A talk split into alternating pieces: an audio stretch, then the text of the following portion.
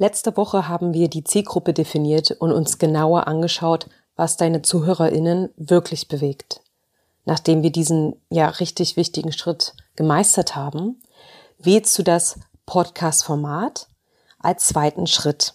Ich habe dazu bereits einige Folgen aufgenommen und ich habe nun alle Folgen ganz ordentlich am Anfang des Titels nummeriert, sodass du die Folgen leichter wiederfinden kannst. In Folge 5 bis 12 habe ich äh, jedes einzelne Podcast-Format näher mit Vor- und Nachteilen sowie was du beachten musst beleuchtet. Hör dort unbedingt rein, falls du noch kein Podcast-Format gewählt hast, bevor du diese Podcast-Folge hörst, okay? Denn das Podcast-Format spielt auch im nächsten Schritt der Auswahl des richtigen Equipments eine Rolle. Im dritten Schritt auf deinem Weg zum eigenen Podcast, also heute in dieser Folge, dreht sich alles um den technischen Kram, wie es so einige gerne nennen. Ich weiß, dass äh, viele Podcast-Sisters ja ein bisschen Probleme mit der Technik haben und davon, ja, sag ich mal, in Anführungsstrichen Kopfschmerzen bekommen, ja. Hör heute unbedingt rein, wenn du am Anfang stehst und du dich fragst, was du denn nun eigentlich brauchst. Denn es ist eigentlich gar nicht so viel. Und wenn du das erstmal einmal gehört hast, dann ist das Schreckgespenst-Technik gar nicht mehr so schlimm. Da zwei Hinweise. Ähm, mach's dir gemütlich. Ich sitze ja auch auf meiner Couch heute bei der Aufnahme. Und noch ein Hinweis. Ich habe ein bisschen Schnupfen. Also falls ich mich komisch anhöre, das ist nicht mein Mikrofon, das ist meine Nase. Also lass uns loslegen.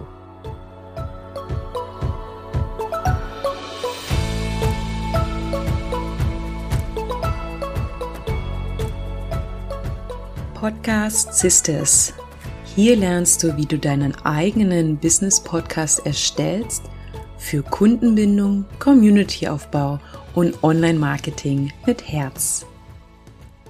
Hallo und schön, dass du wieder da bist. Mein Name ist Nadine Menes und ich bin nicht nur hier dein Host von Podcast Sisters, sondern auch Podcast-Produzentin und Strategin und ich unterstütze meine Soulmates, wie ich gerne meine Kunden nenne, ja, bei der Vorbereitung, beim Launchen und beim Management ihres Podcasts.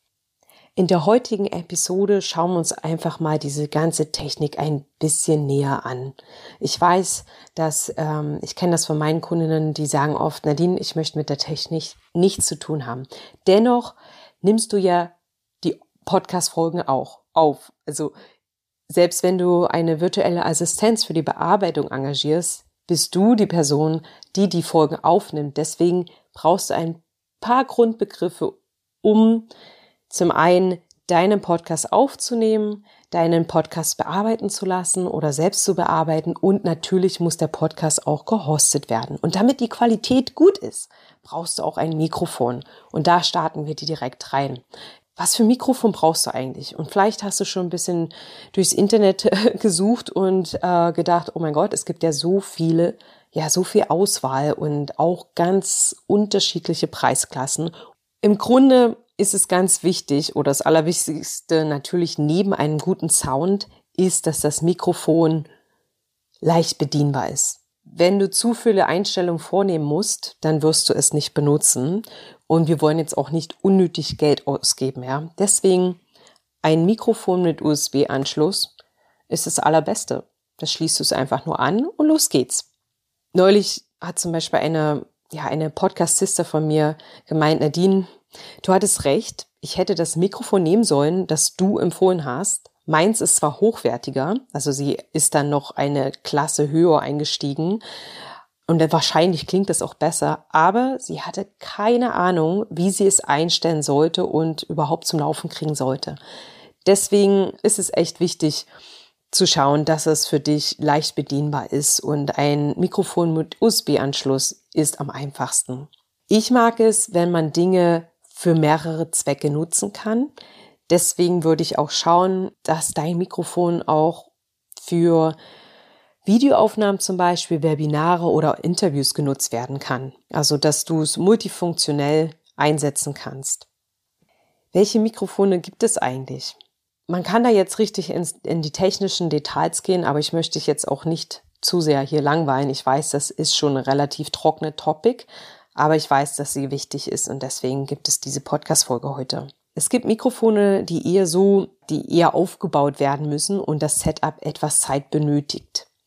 Und dann gibt es Mikrofone, die relativ easy, sag ich mal so on the go, mal schnell eingestöpselt werden können, vielleicht auch im Handy oder sogar ohne extra Gerät äh, genutzt werden können, um unterwegs zum Beispiel Aufnahmen zu machen.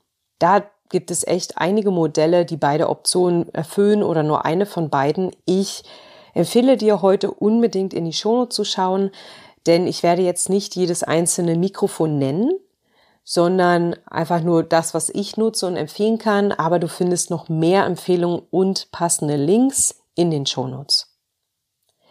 Du fragst dich jetzt vielleicht, äh, ja, und welches Mikrofon passt jetzt äh, zu mir?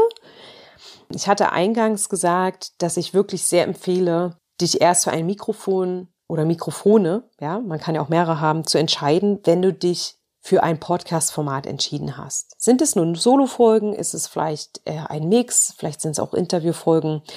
Machst du Aufnahmen eher in einem Raum, also in deinem, bei dir zu Hause oder unterwegs? Also gehst, läufst du über eine Messe und interviewst dort Leute oder, denn es gibt Mikrofone, die ein bisschen mehr von der Umgebung aufnehmen, von an Geräuschen, dafür aber einen besseren Klang haben, aber natürlich dann halt mehr, ja, also sensibler sind, sag ich mal. Oder es gibt halt auch Mikrofone, die nicht unbedingt so einen extrem tollen Klang haben, aber dafür nicht zu sensibel sind mit Hintergrundgeräuschen.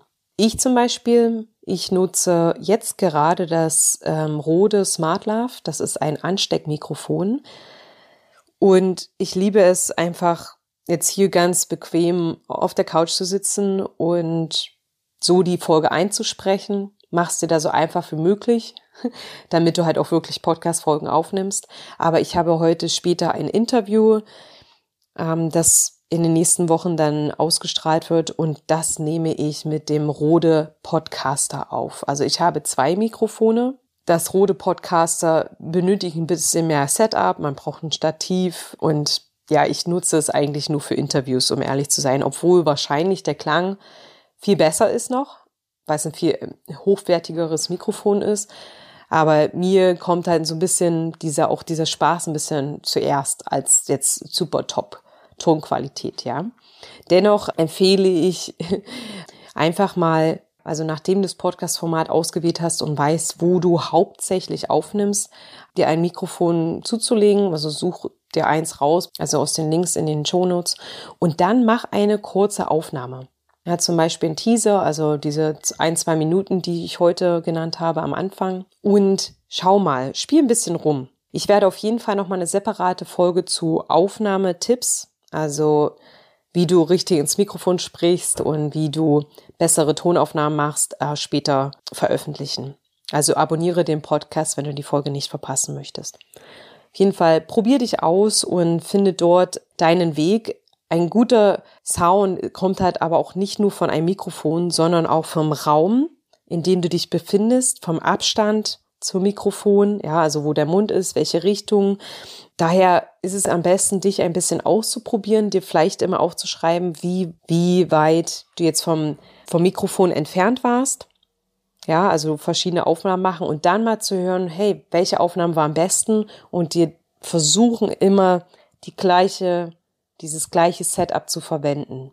Du kannst natürlich auch Informationen, also du entscheidest dich jetzt für ein Mikrofon, kannst natürlich auch googeln, da findest du auch Informationen zu diesem speziellen Mikrofon online. Auf jeden Fall, wie ich gesagt habe, es liegt, es liegt es nicht nur am Mikrofon, sondern auch am Raum im Haus. Ähm, es ist wirklich wichtig, dass du ungestört bist, dass du möglichst viele Möbelstücke im Raum hast, am besten auch noch die Vorhänge schließt, wenn möglich.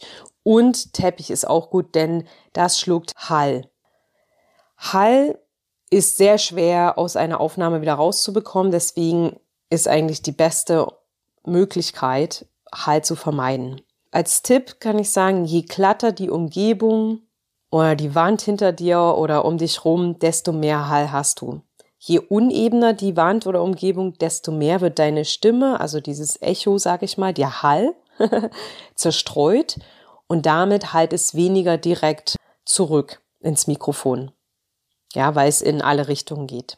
Also schau zunächst einmal, bevor du ein Mikrofon kaufst, wie viel Hall deine Räume haben und wähle dann auch danach das Mikrofon aus. Ja, natürlich kannst du dir auch ein kleines Studio einrichten und dort mit Schaummatten die Wände verkleiden. Ähm, da google mal, da gibt's auch bei ähm, Amazon ganz günstig Matten. Und so kannst du halt auch den Klang verbessern. Wie du jetzt vielleicht bei mir hören kannst, ich habe schon ein bisschen Hall im Raum. Ich habe ein Studio und habe nicht mal einen Schrank. Also mein, manche meiner Kunden nehmen im Schrank auf und stellen das Mikrofon in eine zur Schalldämmung in eine Schublade mit Socken. Ich bin jetzt hier aber nur temporär und ähm, kann jetzt hier nicht groß was ändern. Aber ich habe zum Beispiel nutze ein AI-gestütztes Tool, das heißt Auto AI. Wenn es wirklich viele Hintergrundgeräusche gibt, mancher fährt auch die Müllabfuhr vorbei am Anfang. Vielleicht äh, verfolgst du diesen Podcast von Anfang an. Da hat mich das echt gestört und ich habe immer wieder die Aufnahme verschoben oder ähm, wir hatten viel Verkehr. Jetzt ist die Sommersaison hier vorbei in Neuseeland. Und es gab keine Minute am Tag, wo hier keine Autos vorbeigefahren sind. Es war extrem laut. Und jetzt bin ich so ein bisschen entspannter, äh, filtere das notfalls oder, ja, mit, mit diesem Tool raus. Aber am Ende wird halt der Klang nicht besser, bin ich ehrlich, ja. Ähm, aber es kann man halt ähm, notgedrungen auch mal verwenden. Ein ganz wichtiger Punkt, ich habe selbst dieses Jahr ein, Entschuldigung, letztes Jahr äh, ein Mentoring aus den USA gemacht zum Podcasting, also zum Podcast launchen und sowas. Ich dachte, da kann ich noch was dazulernen. Ähm, aber da wurde zum Beispiel direkt am Anfang empfohlen, nimm dein Handy und sprich einfach so rein und, und dann nutzt du das so. Natürlich kannst du das machen, aber ich glaube nicht, du würdest, ich glaube nicht, dass du meinen Podcast hören würdest, wenn du es nicht doch ein bisschen professionell angehen wollen würdest. Wie gesagt, es gibt Podcasts, Mikrofone in unterschiedlichen Preisklassen. Ich glaube, dieses rote Smart Love hat äh, vielleicht, hm, war es 50, 60 Euro gekostet. Ähm, das rote Podcaster habe ich hier über Trade Me gekauft, das ist sowas wie eBay und habe mich, war erstaunt, wie günstig es war, Secondhand. Aber das, ich glaube, das liegt vielleicht bei so 140, 150 Euro. Wenn du es richtig ernst meinst mit deinem Podcast, dann kauf dir es ruhig oder kauf erstmal eins, das ein bisschen geringwertiger ist, sag ich mal, und schau dann, ob du wirklich dran bleibst und gönn dir dann vielleicht als äh, zum zur zehnten oder zwanzigsten Folge dann ein richtiges schönes Mikrofon. Dann bekomme ich halt auch oft die Frage, brauche ich eigentlich Kopfhörer bei der Aufnahme oder beim Interview oder ja überhaupt? Ich empfehle persönlich immer Kopfhörer, um ja Ablenk Ablenkung halt bei der Aufnahme zu vermeiden und halt auch unbedingt Kopfhörer bei der Bearbeitung der Tonspuren. Wenn du jetzt virtuelle äh, Assistentin für Podcast Service bist, nutze auf jeden Fall Kopfhörer. Du hörst das viel besser. Ich stelle immer die gleiche Lautstärke ein beim Bearbeiten. Ich nutze die Bose Quiet Comfort. Ich glaube zwei. Ich weiß es gar nicht. Ich glaube, da gibt's noch eine Nummer. Äh, packe ich dir auch in die Shownotes den Link. Und die sind extrem gut. Also ich kann da richtig durch Noise Cancelling richtig gut mich fokussieren. Natürlich nutze ich die Kopfhörer auch für Interviews. Warum brauchst du Kopfhörer bei Interviews? Es gibt Tools, da kommen wir noch später zu, die, die Aufnahmetools für äh, Interviews, die Noise Cancelling haben oder Echo Cancelling, Entschuldigung, Echo Cancelling.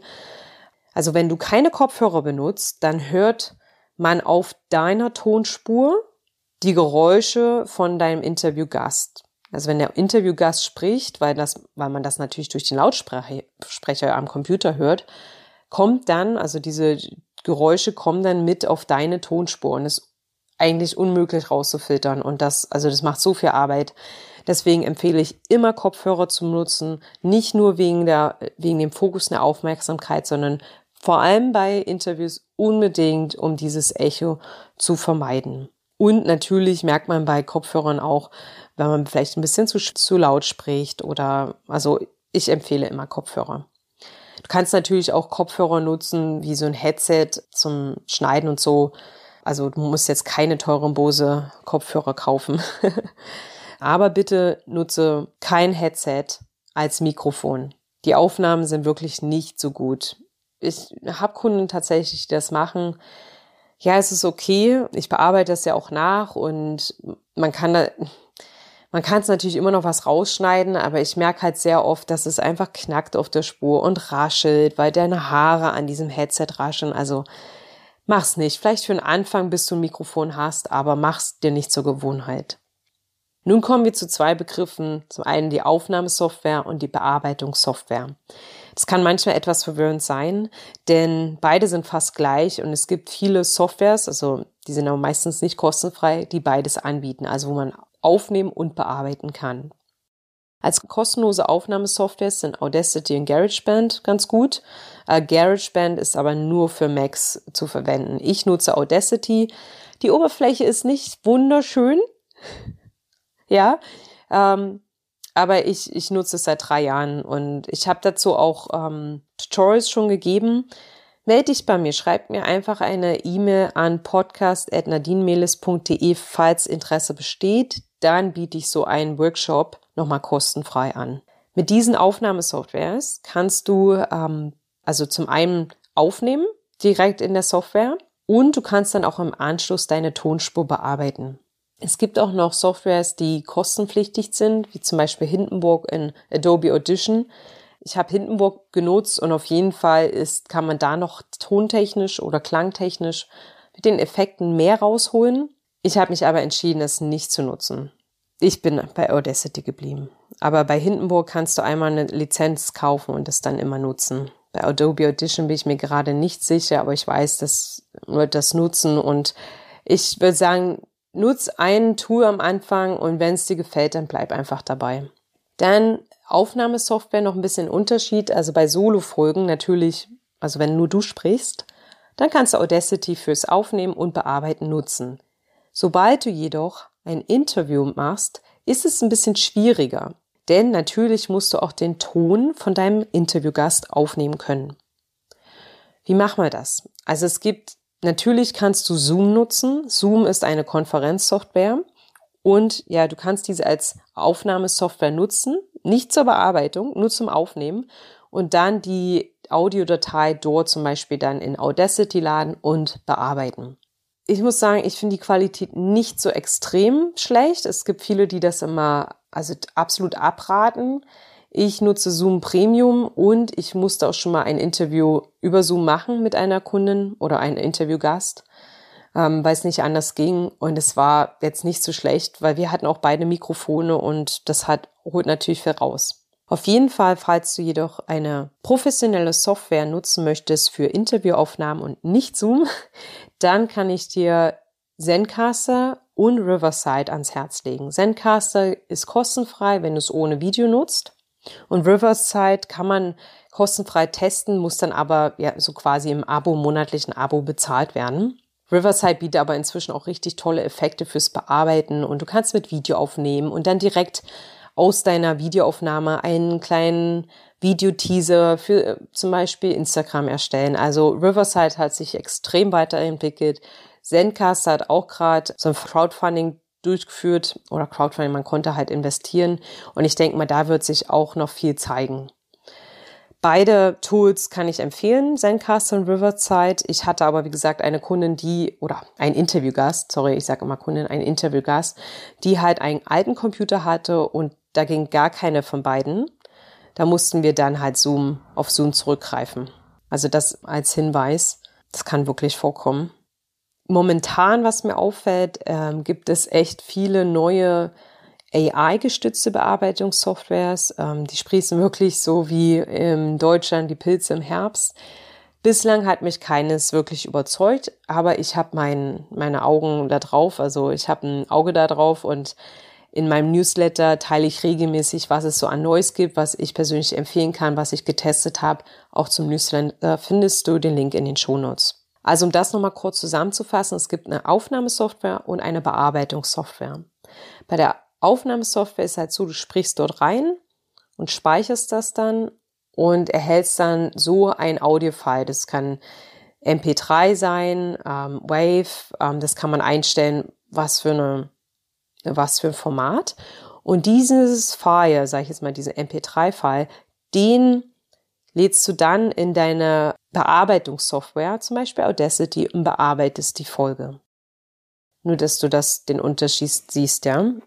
Manche Tools sind halt, kann man es für Aufnahme und Bearbeitung nehmen. Also es gibt viele Tools, die beides machen, wo du halt deine Datei aufnimmst, also dein, deine Folge einsprichst und dann direkt bearbeiten kannst. Dann gibt es halt Softwares, die nicht für Interviews geeignet sind. Da braucht man spezielle Software, wie zum Beispiel Riverside und Zencaster. Und mit denen, also vor allem bei Riverside weiß ich, kann man schon schön bearbeiten, direkt in dem Tool.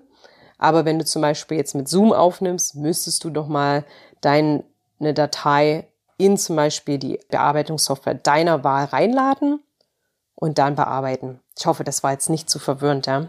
Schreib mich da an, wenn du da noch Fragen hast. So, und nachdem du deine Podcast-Folge aufgenommen hast, mit zum Beispiel Audacity und bearbeitet hast, dann fragst du dich vielleicht, so, und wie bringe ich jetzt diese Audiodatei, meinen Podcast, an den Mann oder an die Frau?